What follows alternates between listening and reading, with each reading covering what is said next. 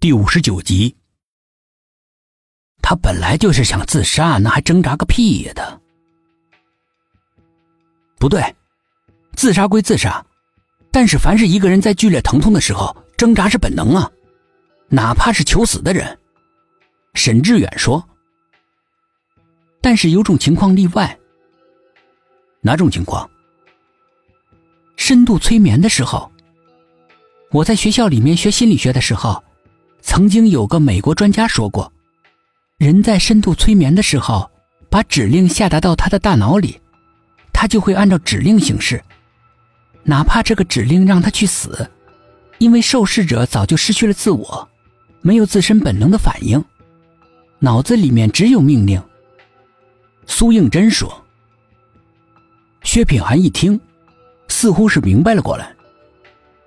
胡校长会不会是懂得这种深度催眠的人？你是怀疑胡校长在极短的时间里对朱主任还有那个女生做了催眠，才会导致他们死亡的？薛品涵重重的点了点头。如果真是这样的话，那他就不能称之为人，而是魔了。太可怕了。董一奇边说着，边装作害怕的样子，跟他那张恶人的脸一点都不搭，显得有些搞笑。但是在场的没有一个人笑得出来。苏应真还在翻看着尸检报告，突然有了重大的发现，他惊喜地说：“你们看，李子谢的报告上说，他是被人推下楼的，背上有一个明显的手印，这里面还配了一张照片。”大家把脑袋都凑了过去，照片拍的是李子谢的背部，一个清晰的紫色的手印印在背上。那为什么王贝贝和刘佳却一口咬定他是自己跳下去的？被推一把就留下这么明显的手印，这绝不可能。杨叔在一旁补充道。众人一想也是，刚刚还在讨论的热火朝天的人。突然都闭嘴不说了，心里面开始胡乱的猜测。空气里暗涌着一股说不清道不明的神秘的气息。苏应真接着看报告，忽然笑了，并不奇怪呀。报告上说，李子谢患有紫癜性免疫疾病，只要一碰，身上的血管就会在皮肤下爆裂，留下青紫色的印记。这一点凶手大概不知道，他以为自己做的天衣无缝，却不料天网恢恢。这么一来的话，王贝贝和刘佳就显得很可疑了。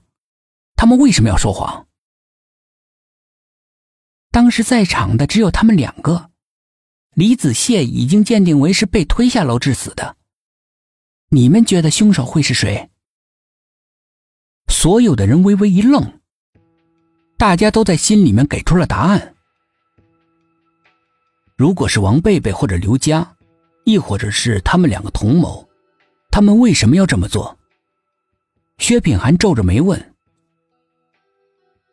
等吃过中饭，先把他们带回去做个鉴定再说。”薛品涵指示道。午饭过后，苏应真推开王贝贝和刘佳的房间，一股花香迎面扑过来。默默的，让人沉醉。他抬眼看去，窗台上摆放着两盆花。这两盆花很眼熟，苏应真还要细想，不知不觉的倦意袭过来，神情变得恍惚了起来。视线里面似乎有两个模糊的人影在他面前晃动，渐渐的清晰。吴芳芳和李子谢血流满面的站在他面前。冲着他诡异的一笑，走到窗口，一跃而下。苏应真惊得汗流满面，他想喊，却像被梦魇住一样，喊不出来。他感觉自己的身子正不由自主的一步一步的向着窗户边走过去，心里面感觉不妙，想要逃，想要停止，却惊恐的发现自己根本就没办法办到。冷汗一阵紧接着一阵的流下来。他已经看到窗外的景色了，只要从这里一跃，他就会像他们两个一样，躺在血泊之中。苏应真拼命的抗拒着，但是没办法阻止。死亡近在眼前。